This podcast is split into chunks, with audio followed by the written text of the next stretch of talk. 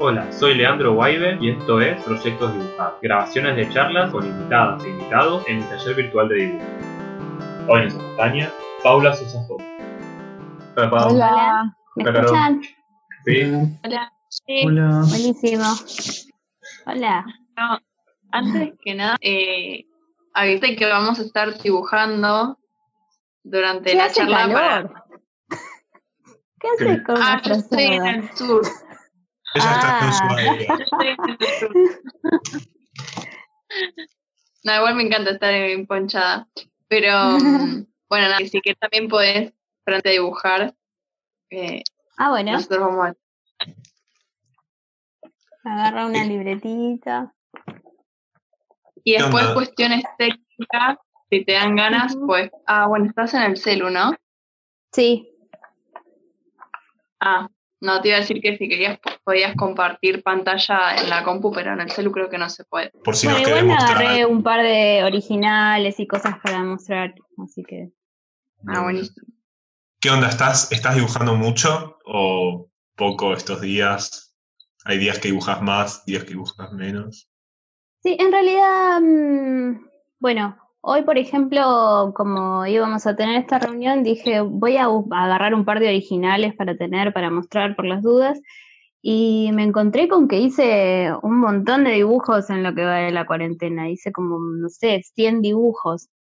wow. Em, yo pienso que estoy dibujando poco, pero en realidad estoy dibujando bastante. Em, lo que sí, quizás no estoy trabajando en un proyecto de libro, entonces eso me hace pensar que no estoy haciendo mucho, pero en realidad sí estoy haciendo, estoy con unos retratos que estoy haciendo. Y también estuve haciendo algo que hicimos con una amiga que se llama Titi Jun, que es un reto que lo subimos a Instagram, es el reto Kaiju que proponíamos hacer un kaiju más un animal más un elemento. Entonces, eh, a partir de esa propuesta, un montón de, dibujantes se sumaron y hicieron sus versiones. Son 10. Y bueno, hice esos 10, más los retratos. También hice un, ilustré un libro en cuarentena. Tranqui. Eh, sí. buena pregunta. Eh, ¿Qué es un kaiju? Ah, yo iba a decir también. Kaiju son, eh, lo, en realidad, son los monstruos japoneses como Godzilla. Ah, ok, ok. Claro, pero es como más general. Eh, no, Godzilla es un tipo de kaiju y hay otros, otros tipos. Todos los que aparecen en la parte final de los Simpsons, el capítulo que van a Japón, todos ellos son kaiju. Ah, sí. Bueno, en un montón de cosas estás igual. Sí, sí, eso, como que me sorprendí de que, de que yo pienso que no estoy haciendo tanto y hice bastante.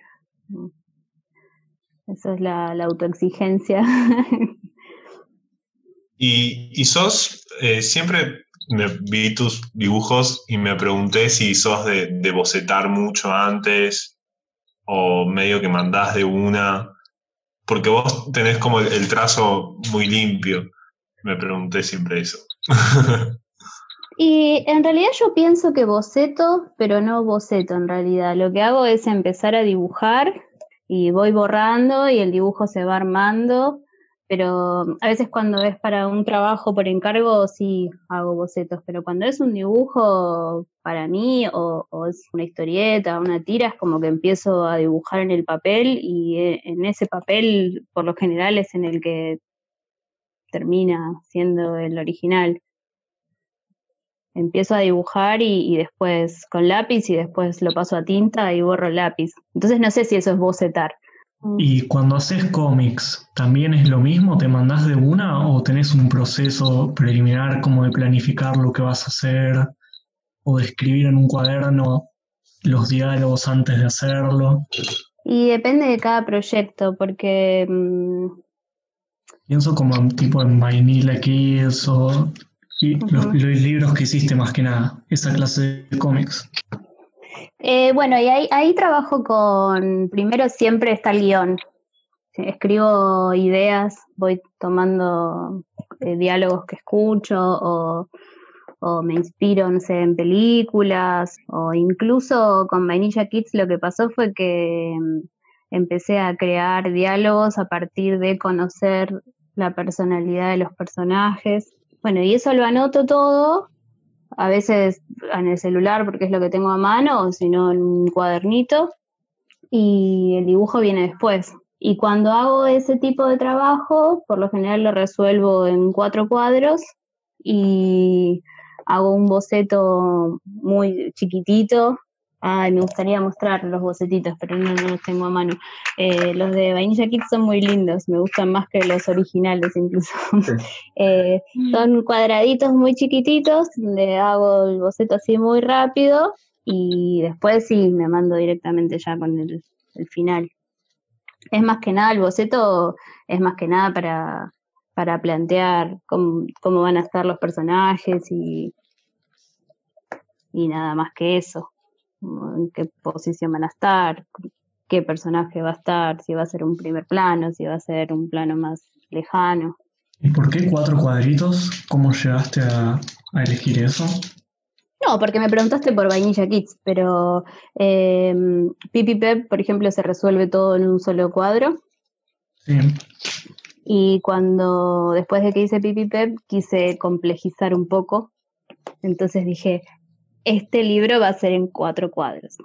Y hay algunos igual de Vanilla Kids que los resuelvo en uno, o quizás a veces en tres, dos cuadritos y uno alargado abajo. Eh, que eso, por lo general, eh, en tres, la otra tira que, todavía no, no, no la terminé, El fin del mundo, esa por lo general se resuelve en tres cuadros por lo general, claro, empiezo con, el diálogo. Y la, diferente cantidad de cuadros que sentís que te da, o sea, más cuadros que te permite hacer y menos cuadros que te permite hacer. Por ahí específico, no No, está bien. Em, para mí también resolver, por ejemplo, Pipi, pero cuando resolvía todo en un solo cuadro, era limitante en algún punto, pero también era como, era algo que tenía que respetar y estaba bueno. Y creo que los cuatro cuadros me dan espacio para hacer algo que me gusta mucho, que es em, que se note la incomodidad de una escena, de como quizás alargar, que haya silencios, es como que eso te genera un clima que no se puede lograr en un solo cuadro. Junto Pau, eh, Santi, Agus, eh, Fede también, bueno, Tommy, creo que Dai casi también, están todos como formatos de cómics en cuatro, cuadritos. Qué bueno, es eh, muy divertido. A mí a mí me, me gusta muchísimo ese formato y, me pasa que mm, me gustaba tanto hacer Vainilla Kids que me costó un montón tener que soltarlo. cuando terminé el libro y decidí que no iba a seguir haciendo más esa tira, fue difícil porque porque estuve un tiempo largo haciéndolo y, y me re divertía y, era como, es algo que, que lo, lo mecanizás, se hace, como que aprendes a hacerlo y, de alguna manera ya sale, fluye. Sí, aparte también subías uno por semana, ¿no? Era los jueves, ¿era? Sí. era el jueves, que hay una canción y todo, jueves, jueves, de Vainilla Kids. Jueves de Vainilla Kids. eh, yo te quería preguntar si vos pensabas la tira para internet o si la pensabas para el libro. Y en un principio bueno, lo que, lo que tienen en común Pipi, Pepi Vainilla Kids es que nacen a partir de Instagram y, Instagram sentó las bases. Eh, el formato cuadrado, por ejemplo, viene de ahí. Entonces, lo pensé para Instagram, pero después cuando surgió en el medio del proyecto la posibilidad de que sea un libro, eh, creo que, que lo que cambia a la hora de pensar que va a ser un libro es quizás tratar temas que no sean tan, tan efímeros, ¿no? Como cosas que, que sepa que, que dentro de un par de años van a seguir teniendo sentido.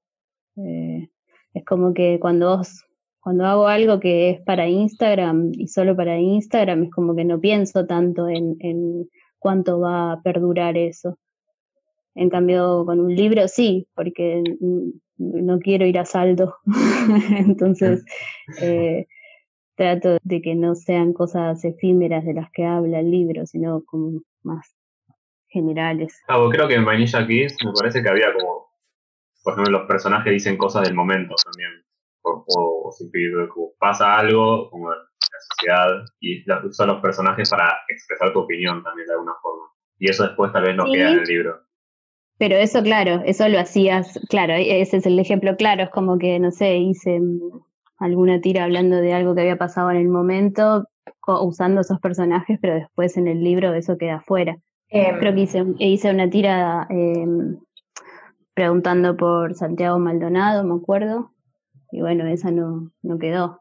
Y en relación a como esta cuestión de exponerlo online y después tener la versión impresa, ¿tenías como alguna algún limitante por eso, de que no se pudiera ver, porque después igual va a estar el libro o como estaba igual. Y eso es algo que a mí mm, me generaba un poco de conflicto, pensar que, que porque estuviera en internet quizás mucha gente no iba a comprar el libro. O sea, hay algunas tiras inéditas en los dos libros, tanto en Pipi como en Vainilla Kids, pero pero finalmente la gente a la que le gusta la tira se lo termina comprando el libro. Es un objeto, a la gente que le gustan los libros le gusta tener libros y comprarlos más allá de que lo pueda leer online.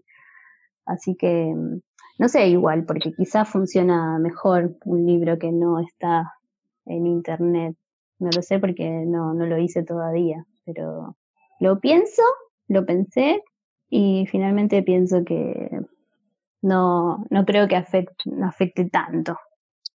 Que el, que quiere el libro finalmente se compra el libro. Y una pregunta, porque en ambos casos, en Pipi Pep y en Vainilla Kids, los dos nacieron como de tiras para que en principio hiciste para internet y que es como que son como capítulos autónomos, digamos, como cada dibujo, ¿no? Entonces, ¿cómo sabes cuándo está terminado o cuándo terminar? ¿Tiene que ver con algo como de vos cansándote o sintiendo que ya no se te ocurren más cosas? ¿O cómo sabes cuándo ya está, tipo, lo cerrás? En realidad, eh, cuando son todas tiras autoconclusivas, es verdad, de, de, las dos tiras, pero cuando las pasé al formato de libro impreso, les busqué una coherencia y un, una linealidad, porque por ejemplo, sobre todo con Vainilla Kids, eh, vos podés agarrar cualquier parte del libro y, lo entendés, a, la entendés a la tira, pero si lees todo el libro en orden, hay una historia. Es como, a mí me gusta decir que es como una especie de sitcom, ¿no? Vos podés ver un capítulo de Seinfeld en, cualquier temporada y lo vas a entender, pero si vos ves toda la serie, hay una, hay una historia que avanza y el avance quizás no es muy drástico, pero avanza. Y con Vanilla Kids hay una historia que se va desarrollando. Y con Pipi Pep más o menos, está un poquito más forzado me parece, pero también. Como que ahí en Vanilla Kids lo pensé, lo fui pensando en la medida en la que hacía el libro y en Pipi Pep lo pensé una vez que, armé el libro. Como dije, a ver, voy a acomodar las tiras de tal manera que parezca que hay una historia. Yo te quería hacer una pregunta. Ahora de, de armar, o sea, crear un personaje, ¿también le creas como una personalidad y no sé, como, me imagino, no sé, las ideologías que tiene cada personaje, los principios, o es algo que más va surgiendo a medida que lo haciendo? Eh, y la respuesta es, sí a las dos, porque mm, en la medida en la que voy haciendo a los personajes, yo misma los voy conociendo y van tomando personalidad y entonces ahí los voy, los voy orientando. Por ejemplo, ese Mugre, el gatito de Vainilla Kids, como que lo fui conociendo y sí, es como, como que fue creciendo el personaje y en la medida en la que hacía la tira sentía que iba adquiriendo más personalidad. Sí, de hecho no tenía nombre al principio, ¿no? El nombre apareció en la mitad de la tira en un momento, como es- dice se llama Claro. Mugre y se llama Mugre. Pero hasta Y eso los otros personajes no tienen nombre, sí. Eh, yo te quería hacer una pregunta, pero se me traba todo. ¿Me escuchan bien ustedes? Sí, Fede, Yo escucho, sí, sí, se está un poquito trabado, pero escucho.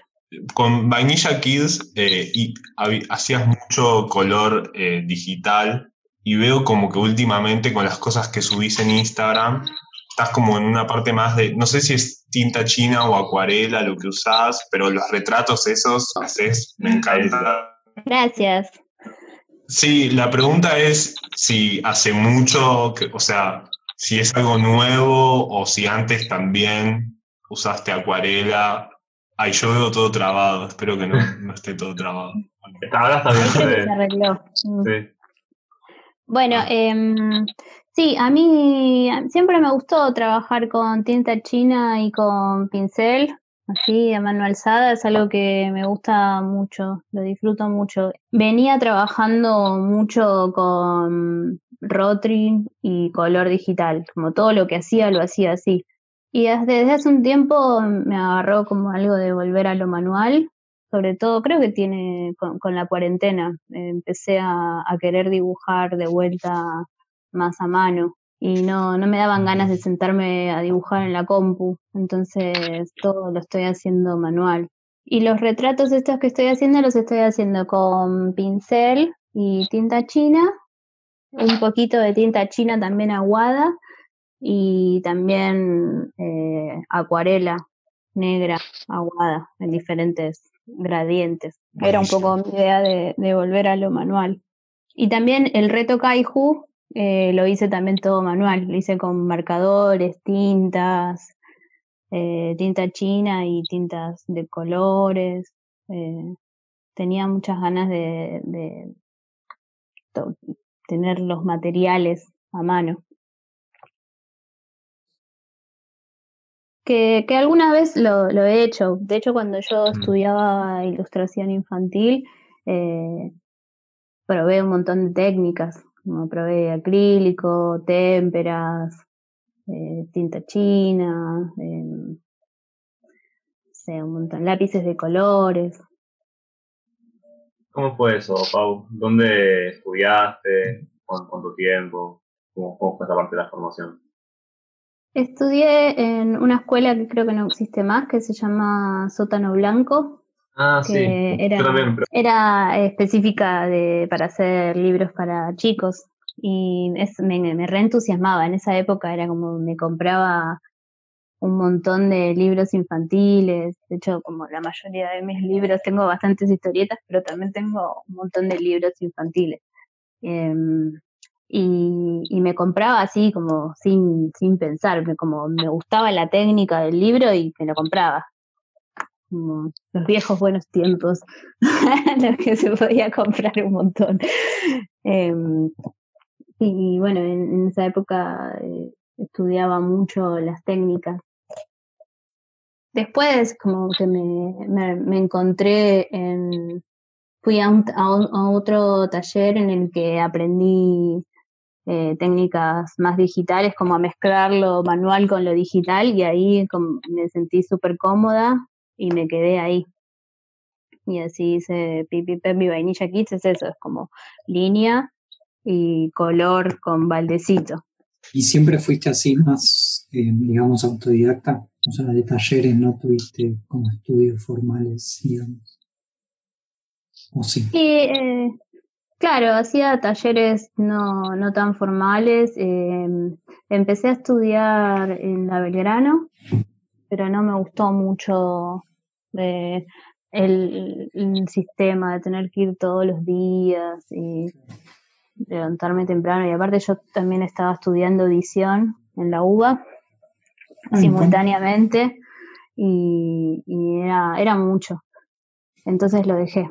Me acuerdo también que, que no me gustaba que, yo no sé cuán- cuántos años tenía cuando empecé a ir a la Belgrano, pero ya era grande y me acuerdo que una vez había faltado un profesor y no nos dejaban irnos. Yo sentía como, como, no sé, que había vuelto al secundario y no, no me raro. Mm. y sí, después hice talleres sí, menos formales, informales. Y, de Pony hiciste bastante, ¿no? De, edición. Sí, hice toda la carrera, me, quedé, me, me, quedaron finales, que no los di nunca. Ya está igual. Creo que igual es una carrera mm, que, que si bien, bueno, el título siempre está bueno tenerlo, es, es una profesión que se aprende mucho en la práctica. Sí. Sí, hay varios que pasaron también por, por el taller que contaban que, no, sé, o en todo diseño gráfico y les faltaban tipo dos materias, así, como que repaso también eso. No sé, creo, creo que lo de Juan como se nota un poco en, tu forma de escribir, no sé, que sos muy, no sé, correcta, pero como que escribís bien. No acuerdo. Ay, gracias, pero porque también trabajo de correctora, entonces soy soy estricta con la ortografía. Sí. yo me acuerdo en el libro de Homurúa, de antes de que me olviden, que yo estaba contento que lo felicitaste, porque estaba muy bien utilizado el de qué. Ah, sí.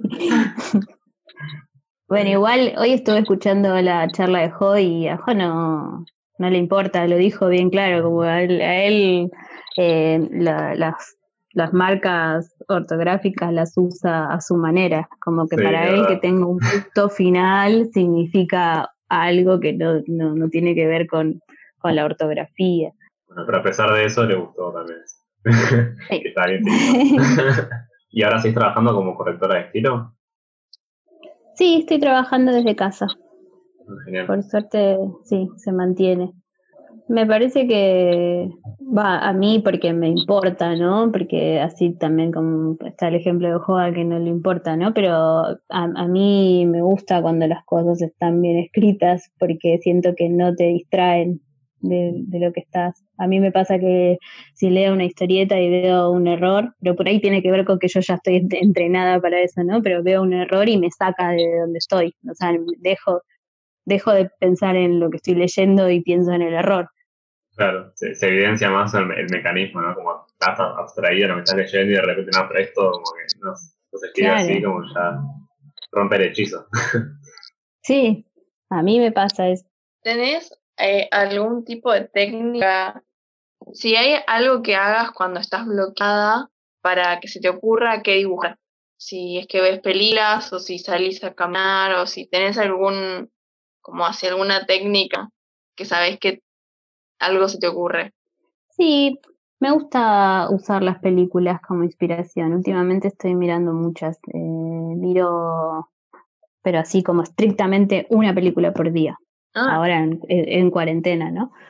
Em, y sí, eso me inspira un montón y trato de buscar cosas que siento que, que me vengan bien, porque por ejemplo ahora estaba escribiendo un guion de, para una historieta que quiero hacer de una chica que es artista y que está trabada, ¿no? Está bloqueada.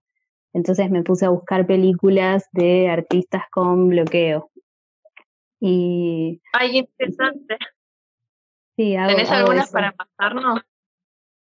Hay una que me gusta mucho que se llama Bliss, B-L-I-S-S, que es de es de una, una chica que es artista y pinta y tiene una muestra que está, está muy cerca y la están presionando para que entregue y no se le ocurre nada. Entonces eh, va a ver a un dealer de drogas y, y, prueba una droga así que la re da vuelta y empieza a pintar. Bueno, ya, son, ya me parece que estoy spoileando, pero bueno, está muy buena la peli. Como... Pero era, un poco obvio que iba a pasar eso en la película. Eh, está, buena esa. Y después, a ver, em, no me acuerdo ahora qué otra encontré, pero, pero o sea, hago eso de, que cuando necesito algo, lo busco películas que hablen de eso. Sí, ahora, por cuando cuando dibujar a partir de experiencias y cosas así, es como que necesitas sacar otro lado, como que, no sé, yo me a buscar fotos, como que necesitas absorber eh, experiencias de otra forma, como no desde lo, de lo, lo que vivís, digamos. Claro, porque no estamos haciendo nada, es como que nadie tiene nada para contar Claro. en realidad, es como, y, y las cosas que hablan de la cuarentena es como que mm, es meterse medio en un bucle, claro, como, me imagino que el otro día estaba pensando, como que a partir de ahora to- todas las obras van a hablar de, de- del encierro y, y no sé, como que no sé si está tan bueno, ¿no? Em, Sí. Y otra cosa que, que trato de hacer cuando no, no sé qué dibujar o, o necesito inspiración em, visual, lo que hago es, em, me parece que está bueno ver fotos más que ver dibujos, porque siento que, que si te inspiras, por ejemplo, te, te pones a, te, te inspiras en los dibujos de Instagram que ves, es como que siento que se crea un bucle, eh, un círculo vicioso en el que es muy difícil salir después y, de repente en Instagram todas las cosas son iguales. Entonces creo que, está bueno inspirarse, salir de Instagram y, y ver fotos o, o bueno, películas. Em, las películas animadas también me parece que son una re buena inspiración. Ayer vi una que se llama Cubo and the Two Strings. eh, Sí, de stop motion, es re bonita. Sí, Alta peli. Me re gustó. eh, es de un estudio de animación que se llama. eh, ¿Cómo se llama? Laika. Laika, sí. Y están todas buenas las películas y están todas hechas en stop motion. Sí, son las de Coraline también, ¿no? Eso es lo mismo. Sí. Sí, Ah, sí, pero creo que, que. Cubo fue la, la que más me gustó. Dato random. Encontré al de Coraline en TikTok y sube cosas muy buenas. Son todos videos de haciendo creaciones. Después hizo, tipo, está caminando por la calle y ve algo que le hace acordar a la película y hace el dibujo. Después les paso el video. ¿Pero quién de Coraline? ¿El ilustrador? Eh, la, la- No la tengo idea. Tipo, es parte de ahí, pero no sé qué es. Ah, Calculo que era ilustrador, no sé. ah, ok. Pues creo que el original, o sea, está hecho por creo Neil, Gaiman y ilustrado por creo que Dave McKean, no estoy tan seguro. Y después está la peli, que no sé quiénes participan. Ya está el estudio ese. No, yo te iba a preguntar con respecto a esto, como, cómo utilizás eh, las referencias. Yo me acuerdo una vez contabas que, que te enoja cuando la gente usa mal las referencias. Eh, o como las hace muy obvias, me parece. Vos como las Eso así que dije. Sí. me, me suena algo así. Tal vez medio. ¿Qué es lo que te gusta a vos de las referencias? ¿Cómo te gusta que aparezcan? Y pues cómo las odias. si es que sigue pasando eso, o tal vez Ah, una idea. ah, pero no, no, no las referencias gráficas, sino ahora entiendo, claro, lo que estaba diciendo seguramente es, me acuerdo, eh, me molesta cuando las referencias eh, son eh, el contenido, me molesta eso, como que me- a mí me encanta usar referencias, siempre trato de ponerlas, me re gusta, pero eh, lo que yo cuento no tiene que ver con la referencia, o sí está relacionado, pero no, no cuando la referencia es todo. Eso, eso debo haber querido decir. Sí, sí, creo que era por ahí. Claro, pero bueno, sí, sí me encanta usar referencias. No a veces, a veces me pongo en hater y digo esas cosas y después no sé. No, pero creo que era eso, era la referencia como contenido. Que vos, por ejemplo, a veces no sé, dibujás una escena de una película para un cuadro o algo así. Sí. No me acuerdo si el de Lisa, que está en la bañadera, era de algo, ¿no? Como puede ser. Ah, el fanzine que hice de Lisa son, todas las imágenes son referencias de películas Ah, o de, o el último es el cuadro este de Milais, el Ofelia Muerta. Sí. Mm. Pero Sí. como que aún así se puede leer, si no conoces las referencias, lo podés leer tranquilamente. Claro, porque el fanzine estaba acompañado por texto que, que el texto no tenía que ver con, con la referencia. Como que si alguien agarra la referencia está bien, pero podés leer el fanzine sin desconociendo esa referencia. Sí, ese fanzine es hermoso. ¿Ya ¿La depresión de Lisa se llamaba? Lo llama. Sí, la depresión de Lisa. Bueno. Lo hice, mm, bueno, en uno de los proyectos en los que estoy trabajando, que estoy colgando bastante, es em, alargarlo un poco a ese fanzine. A- agregarle un par de escenas más. Bueno. Em, yo Y- tenía y- duda. Uy. No, no, decí vos mí se me está trabando todo. Eh, en relación a los guiones, como que siempre me pregunto cómo es eh, en- con los cómics, si se piensa en texto y después se agrega la imagen, o sea, obviamente es particular a cada uno, pero. ¿cómo sería en tu caso? Si lo escribís todo texto o ya lo vas tipo, escribiendo en imagen también, algo así. No, a mí primero me viene siempre el texto, como que siempre trabajo el guion primero y después veo cómo lo resuelvo desde la imagen. Siempre primero trabajo el texto. El Obviamente a veces... Sí, decime, perdón.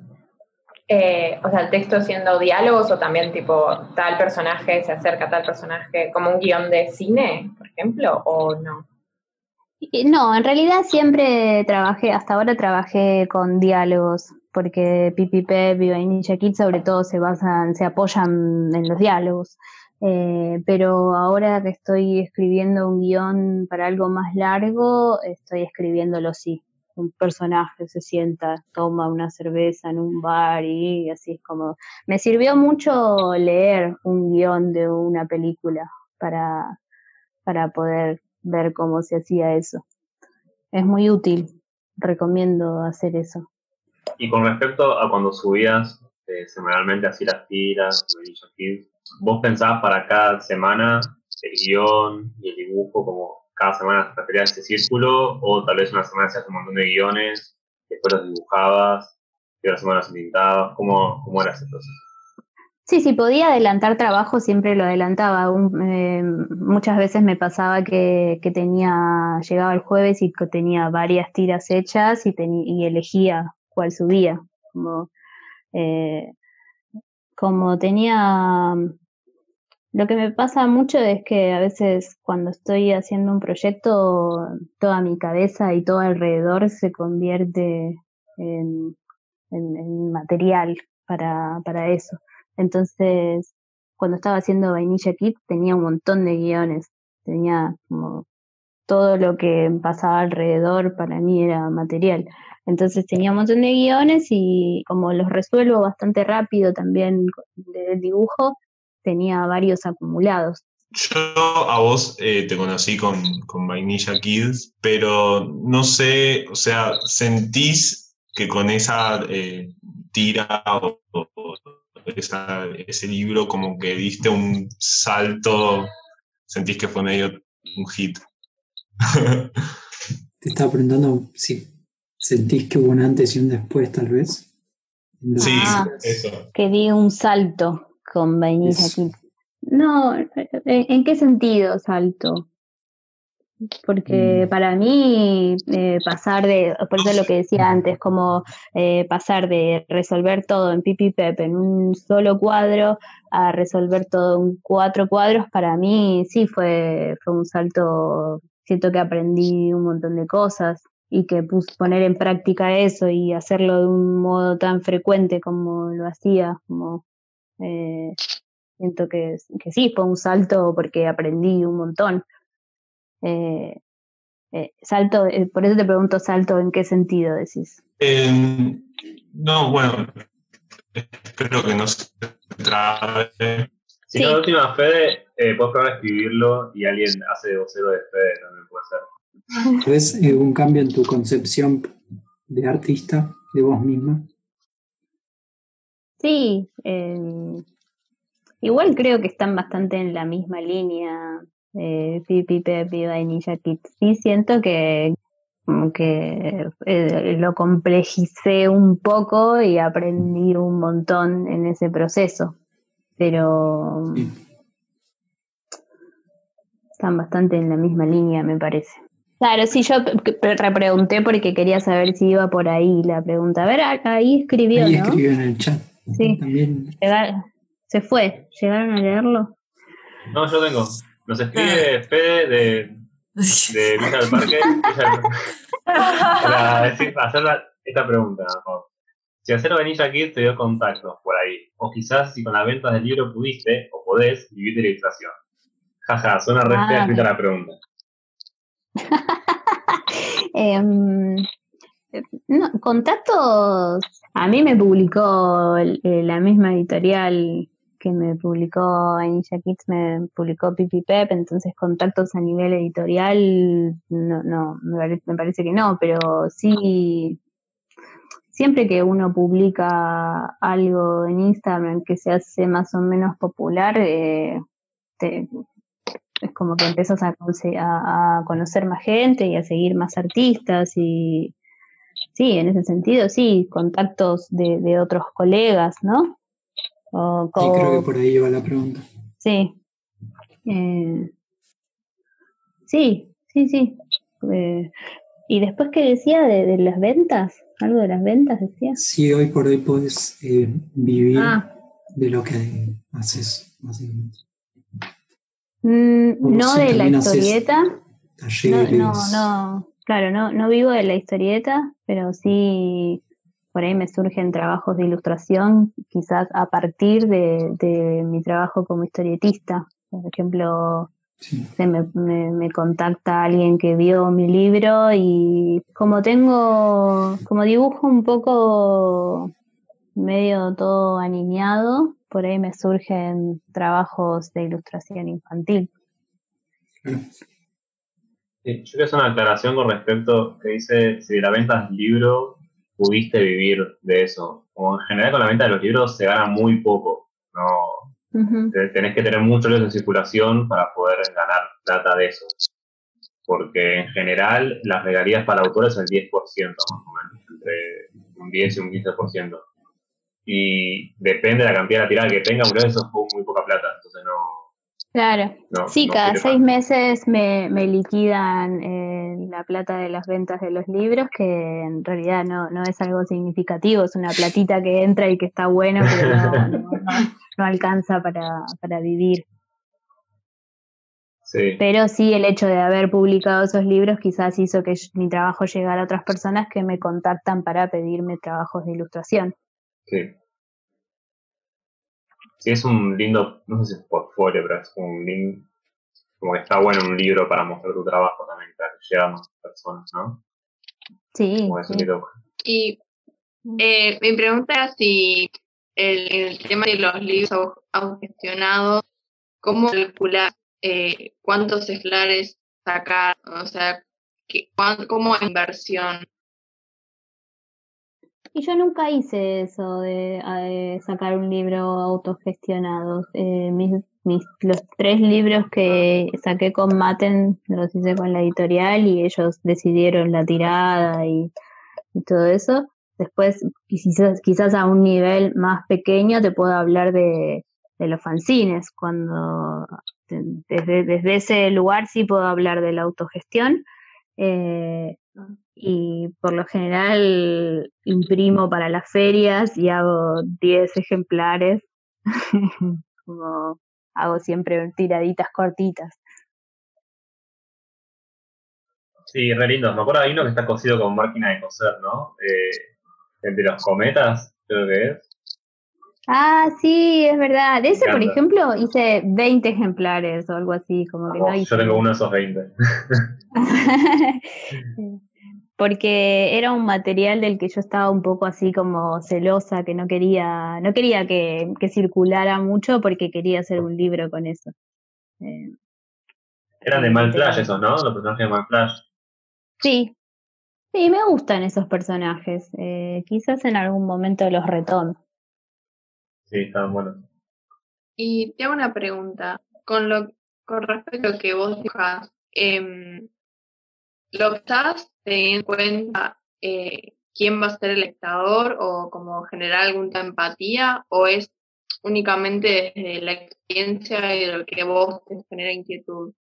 No, em, lo hago sin pensar en, en el público. Pero, por ejemplo, yo, yo hago las tiras que se me ocurren, con los guiones que se me ocurren, y no lo pienso para niños, por ejemplo, pero me escriben muchos padres que me dicen, uy, mi hijo flasheó con tus historietas y, y es re loco eso, porque yo no estoy pensando en niños, pero les gusta, porque por ejemplo Mugre es un gato que es súper incorrecto y es alcohólico y, y quizás hoy en día no hay tanto de eso para niños, entonces les gusta ver eso, les gusta ver un personaje que se salga de, de, de lo que están acostumbrados a ver. Eh, hace poco me escribió una mamá para decirme que su hija era fanática de Vainilla Kids y que lo citaba.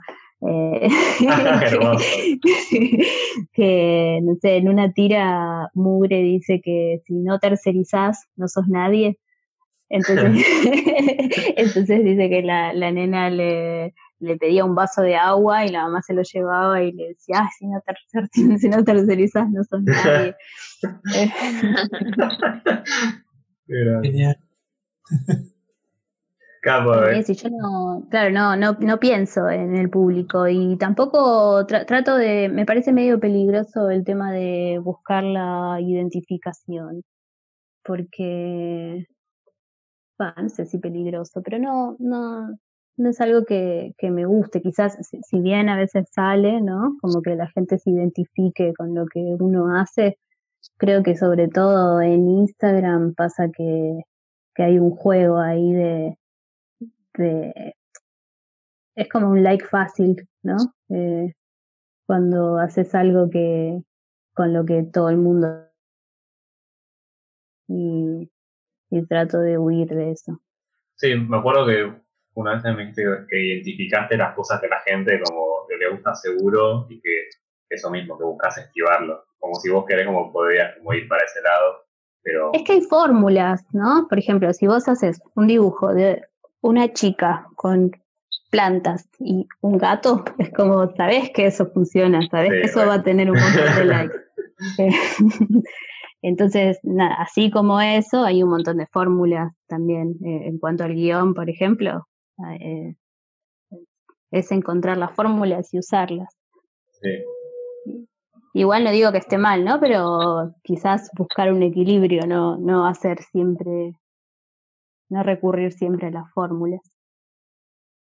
Eh, estoy un poco pensando en eso últimamente, en lo de la identificación. Eh, estoy muy fanática de un, ahora que estoy mirando muchas pelis, ¿no? Eh, estoy muy fanática de un director que se llama Craig Saller, que me gusta mucho sus películas porque, porque los protagonistas son súper incorrectos, entonces uno naturalmente busca un poco la identificación siempre cuando está viendo algo y ahí hay un conflicto porque vos ves y, tipo los personajes, los, los protagonistas son como, como que no te identificás y, y me gusta eso, me gusta ese conflicto que se genera. No es algo nuevo, ¿no? Igual porque, qué sé yo, también un poco pasa con Bojack Horseman, ¿no? Sí, estaba pensando Sí. eso. Justo Agus tiene un podcast de animación y en, y en un capítulo de Bojack Horseman hablan de eso también. De que Bojack, como te identificás con él, pues es el protagonista, pero hace un montón de cosas que, sí, como no. y claro. re, re Y eso me eso. encanta. Sí, me gusta eso, como que, que, que no, no te identificás y te hace un poco de ruido eso.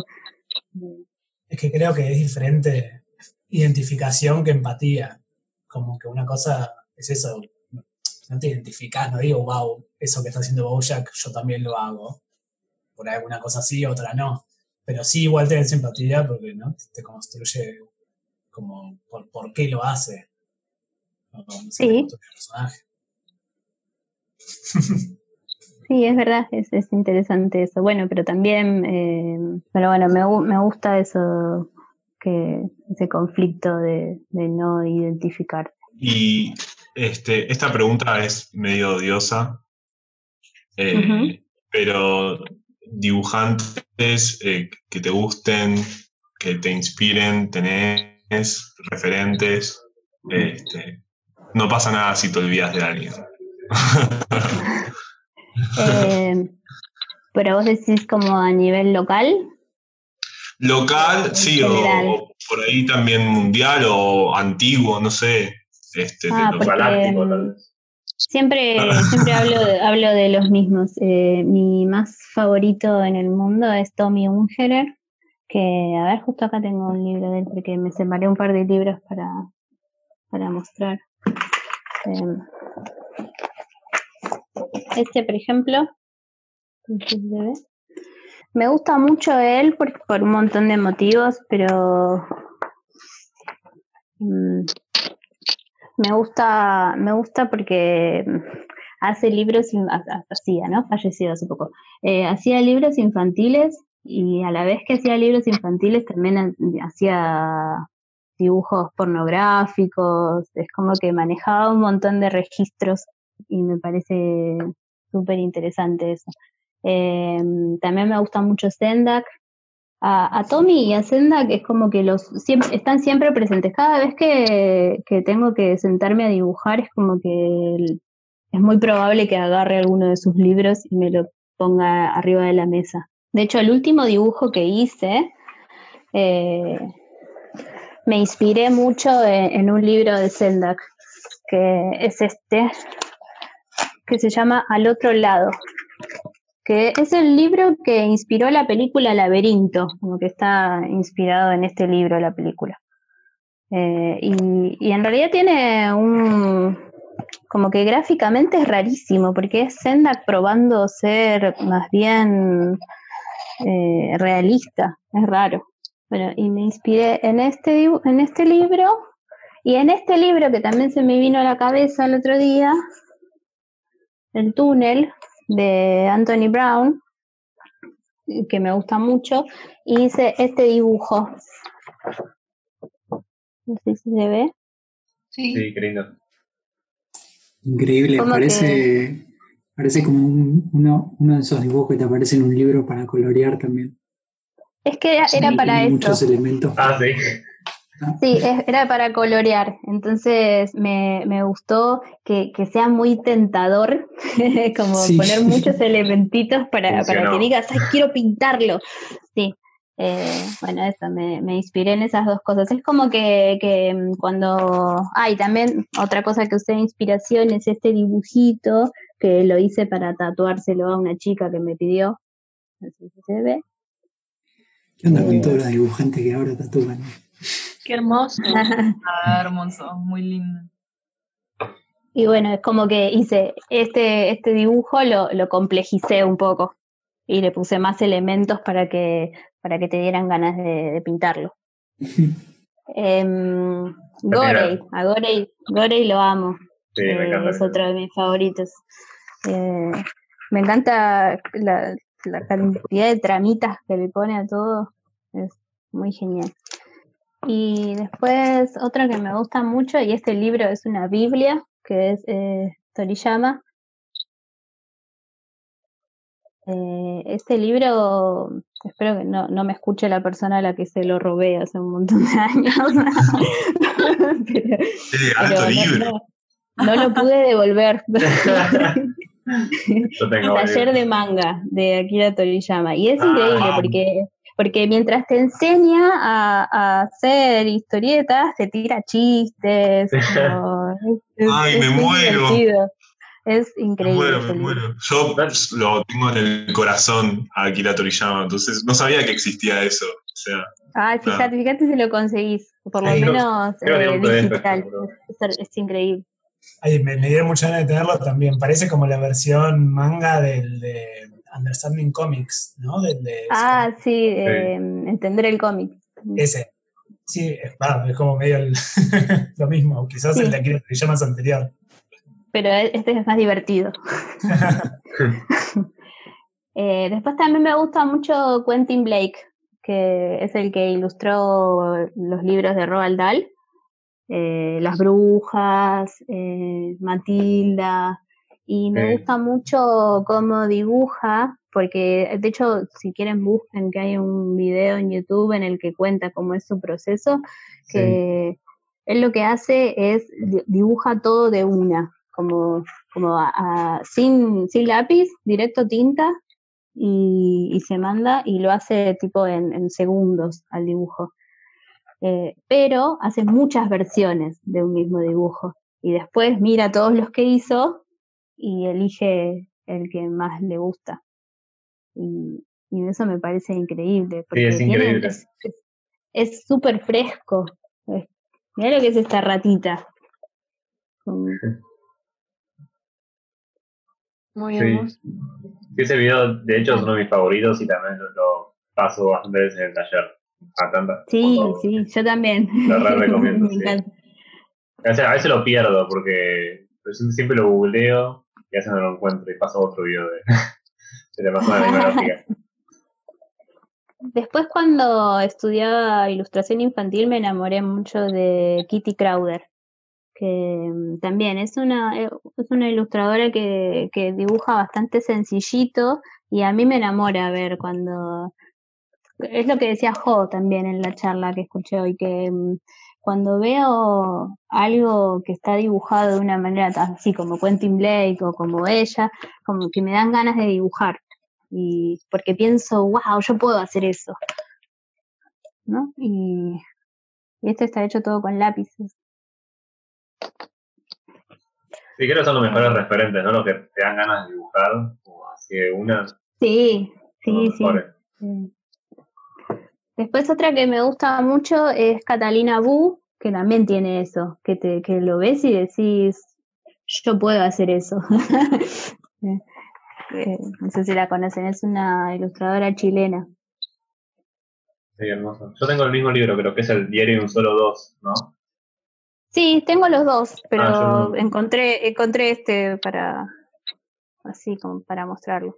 Eh, está, está muy bueno eh, y es gracioso. Eh, perdón, el, el Sí. nombre del, del primero que dijiste, Tommy. eh, Ahí anoté todo, Fede, no sé si ves en el chat.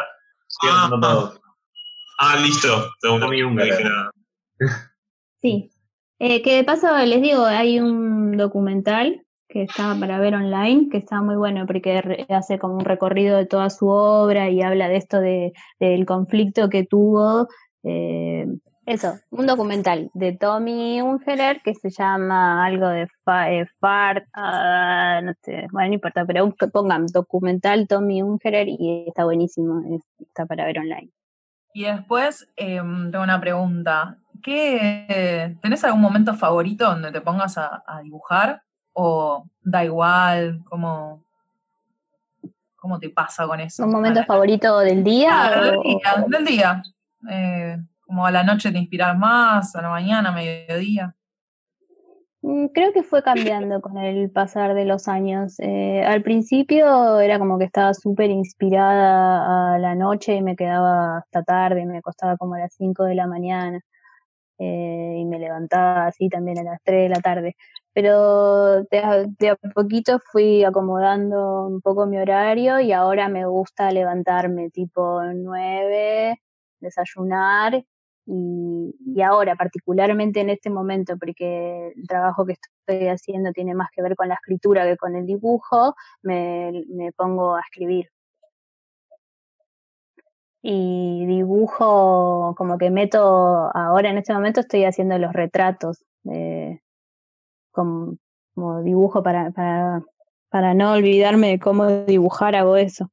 Y, y lo, sí, me gusta dibujar tipo a la tardecita y tip- como que hasta las, desde la mañana hasta las seis, siete me, me pongo a trabajar.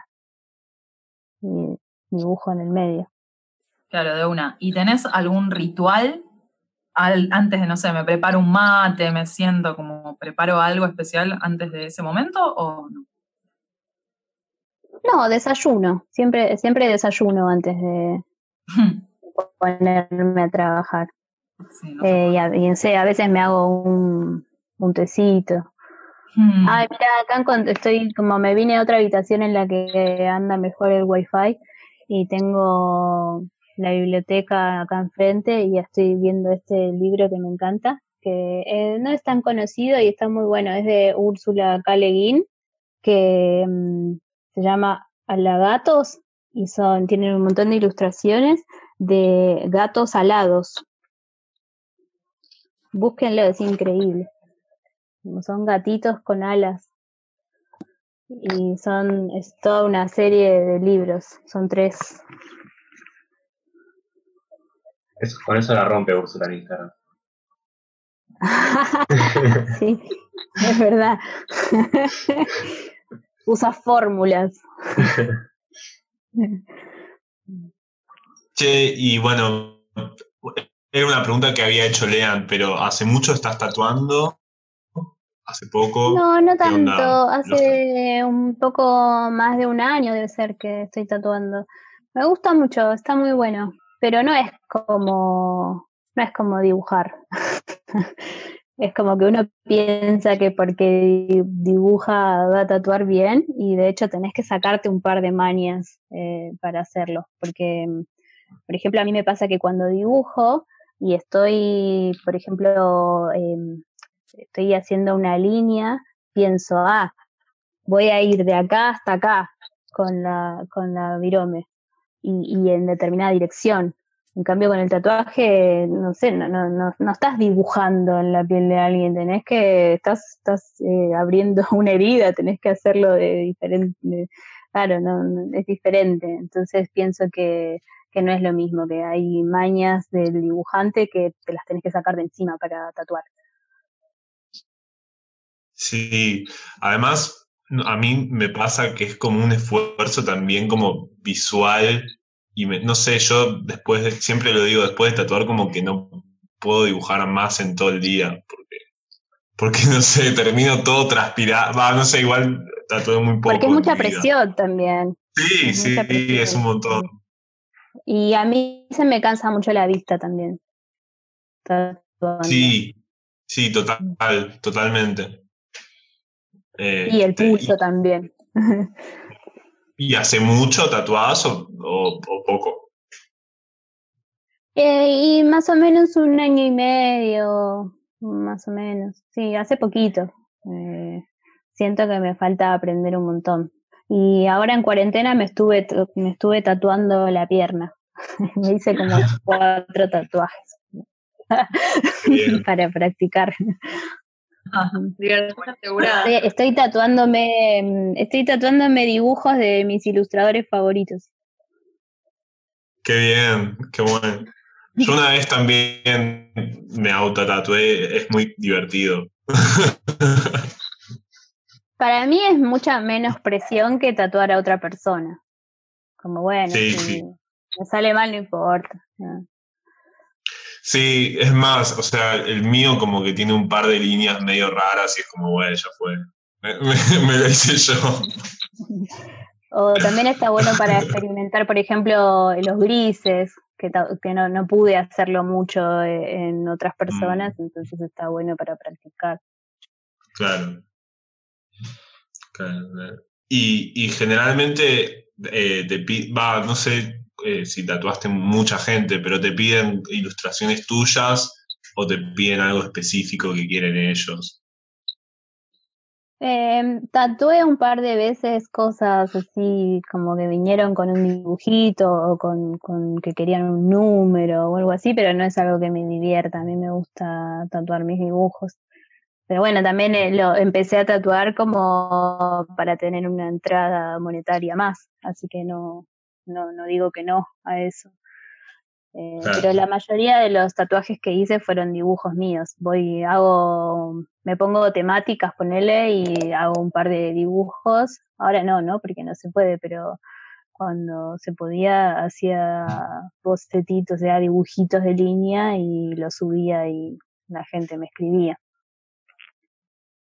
Claro. Sí, hacías unos, creo que era como varios diseños que eran exclusivos, puede ser, que es que solo una sola persona iba a tener ese diseño. ¿Puede ser Todos los así? que hago son exclusivos. Todos.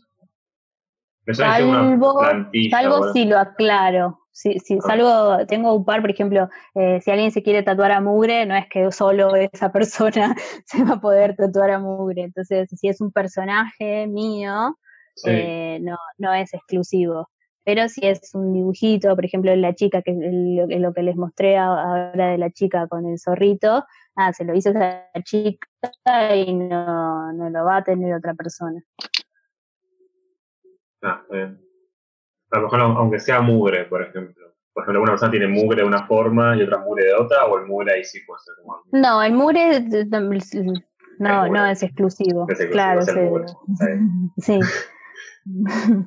Y, O perdón, cambiando. Ay, no sé si alguien habló.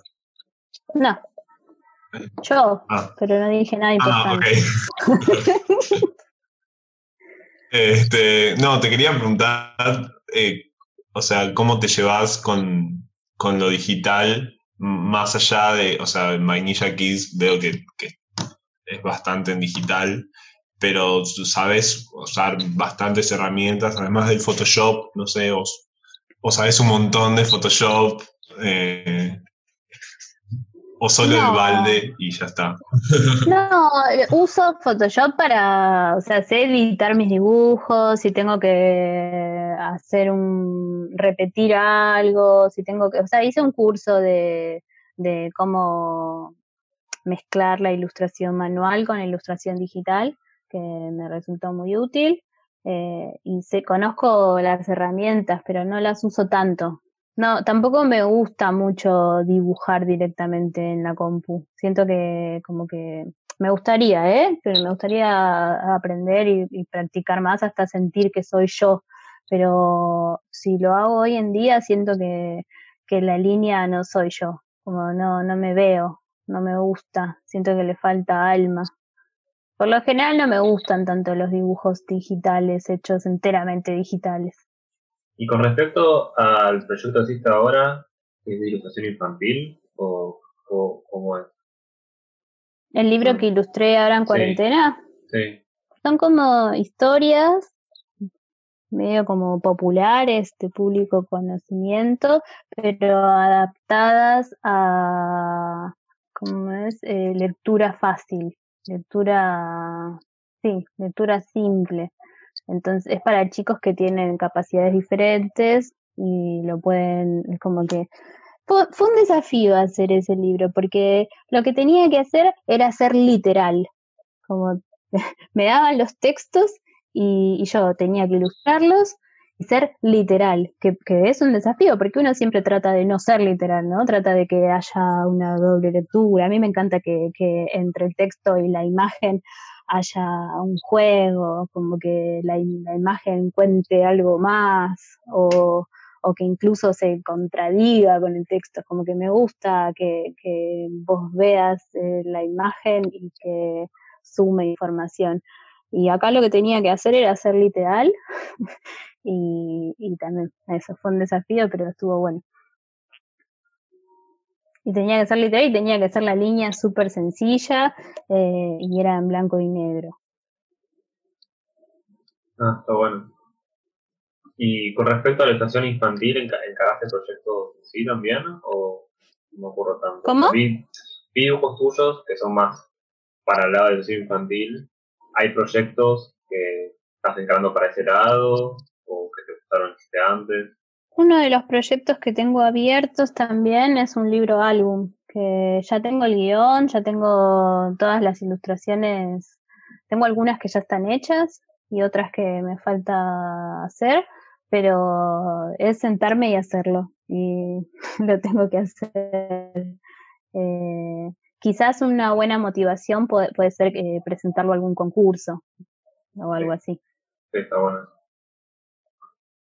Sí, había unas ilustraciones tuyas que quedaron seleccionadas. Sí, me algo. gustaría hacer eh, más, más trabajos de, de ilustración infantil.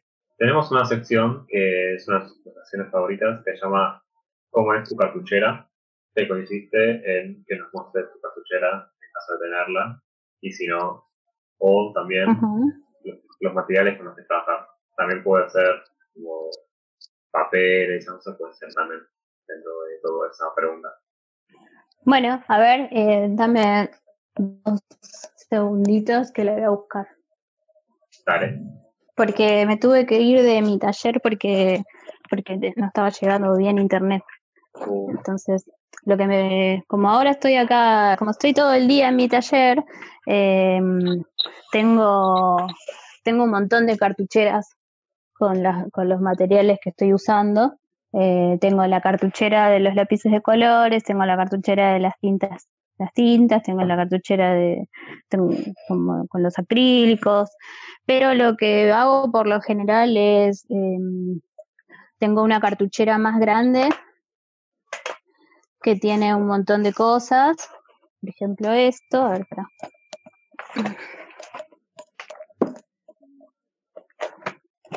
Se ve bien.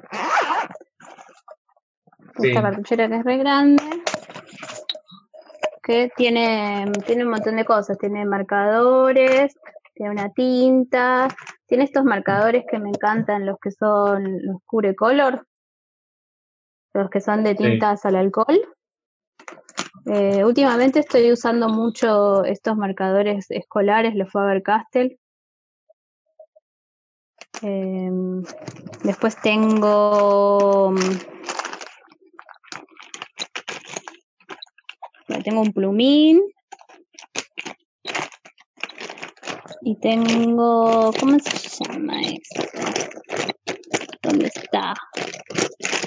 Este que me encanta, que es el el pentel, que tiene la puntita así de pincel.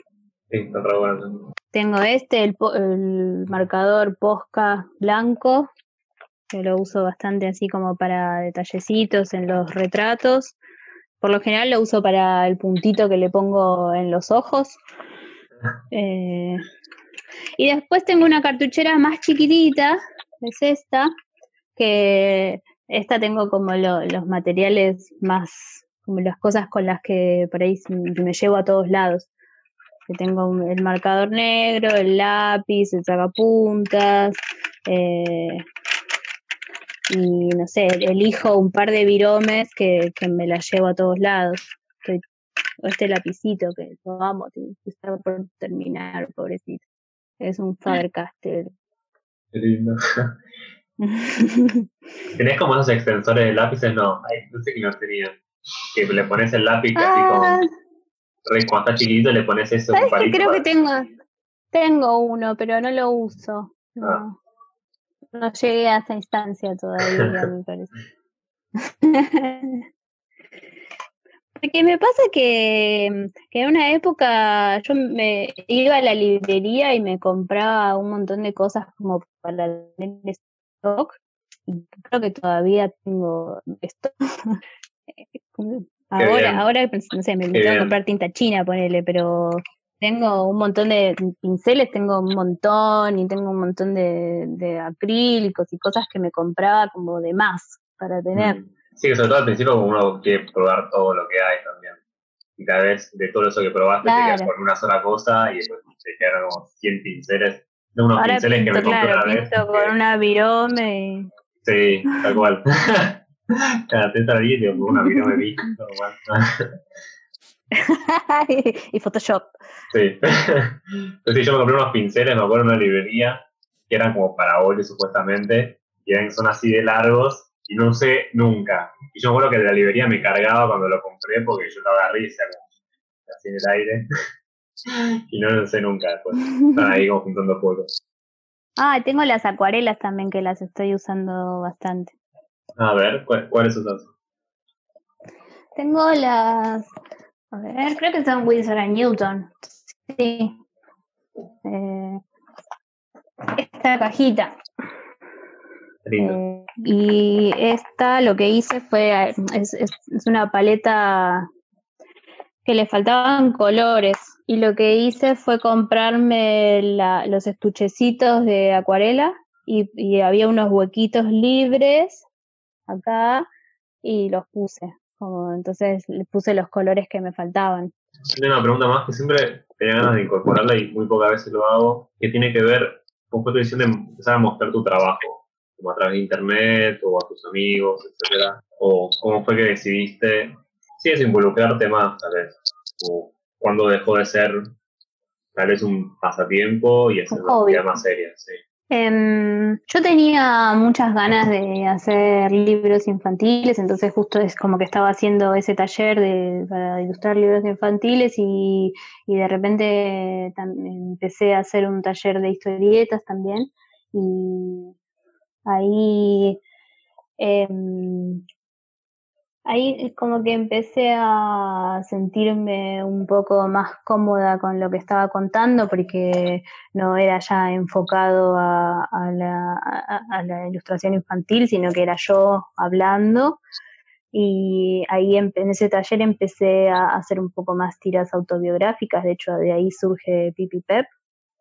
En el taller de Mariano Díaz Prieto, ahí empecé a hacer tiras. Y a la vez también hice un taller con Power Paola y me acuerdo que tenía una carpetita con mis historietas. Era un taller que dio en punk y se la mostré. Y a ella le gustó mucho y me dijo, ay, pero vos no, no compartís lo que haces, no lo subís a internet. Y no digo que fue eso lo que me hizo subir, pero bueno, fue como un empujoncito para, para decir, bueno, puedo empezar a, compartir lo que estoy haciendo. Y así, así empecé a, hacer tiras. Eh, al principio hacía personajes humanos y era como, era como autobiográfico de personajes humanos y había algo de ahí, ahí que me hacía ruido. Entonces decidí probar a hacer animalitos y me sentí más cómoda con eso. Sí, está re bueno eso. Yo no lo sugerí, no sé si alguien agarró la consigna esa de hoy dibujar un personaje ya antropomórfico, pero creo que no. Alguien picó, ¿no? Yo hice un boceto, pero Ah, bueno. no lo digamos. Eh, ¿y, qué, Bueno, y qué sen- sí. Ay, perdón. ¿Y qué sentiste, Pau, cuando No, no. dibujaste con... Yo te dibujaros como animales? ¿Qué, qué fue lo que Ujú. sentiste que, que llegó ahí? Y también siento un poco que la, la paleta también empezó a aparecer más, ¿no? Como esos pasteles que trabajas más en esa época, de Pipi Pet y Vainilla Kid. Ujú. Sí, em, la paleta eh, supongo que surgió, surgió de una manera bastante espontánea, como que era lo que me gustaba ver y como que igual sigo bastante en ese, en esa paleta ahora porque estoy haciendo todo en blanco y negro, pero si me Claro. pones a pintar, vuelvo a caer en los colores. Me gusta el rosa, rojo, verde, celeste, marrón, como que siempre estoy ahí como un- colores del bosque.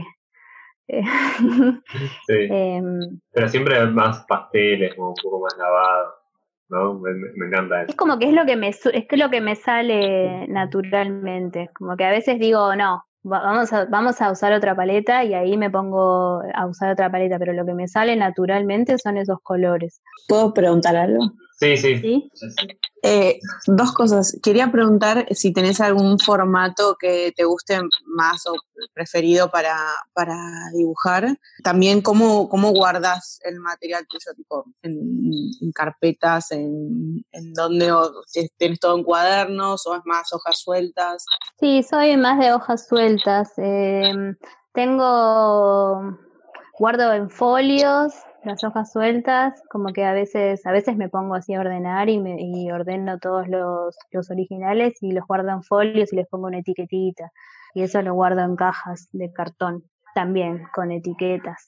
Y así más o menos lo tengo organizado. Eh, y en cuanto al formato, ¿en qué sentido? Eh, formato que me gusta, me gusta y ahora me, está gustando dibujar en, en papel con tinta. Eh, Ese es mi formato preferido en este momento.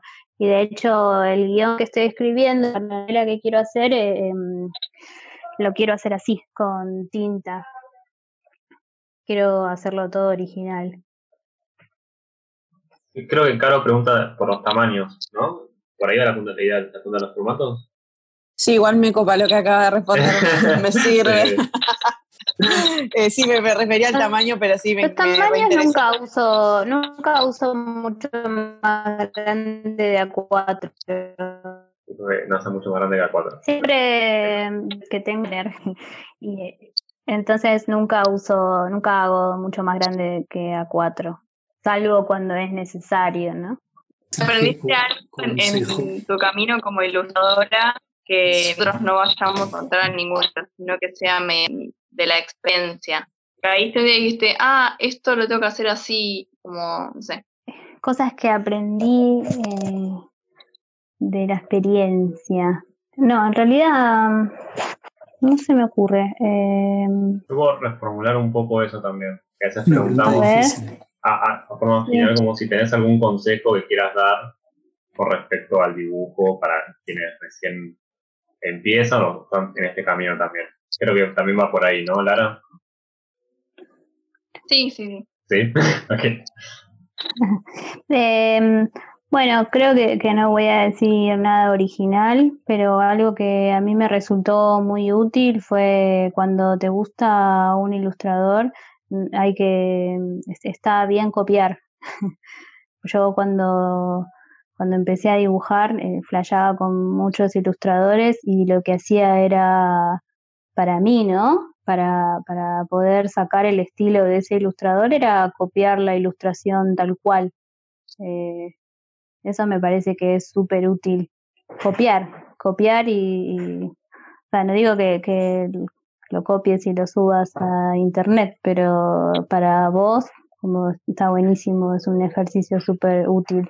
Sí, re, y solamente también como las diferencias que encuentres como entre el dibujante y, y lo que hayas copiado, aparecen cosas tuyas, ¿no? Como, Sí, claro, es como, como o, o tratar de, o sea, te gusta un ilustrador y, y también otra cosa que está buena es como mirarlo una vez y hacer su versión, como, como no copiarlo, sino como hacer tu versión de ese dibujo, eh, también está bueno. Porque ahí ves, la, eh, no sé, la forma de hacer los ojos, quizás es diferente la que te sale naturalmente a la que hace, como, como tomar cositas de, ah, eso también, como si te gusta tomar cosas, hacer como un, un Frankenstein de dibujos de otros, ¿no? Como ejercicio. Como los ojos que hace tal, la nariz que hace tal, eh, la paleta de tal, y así.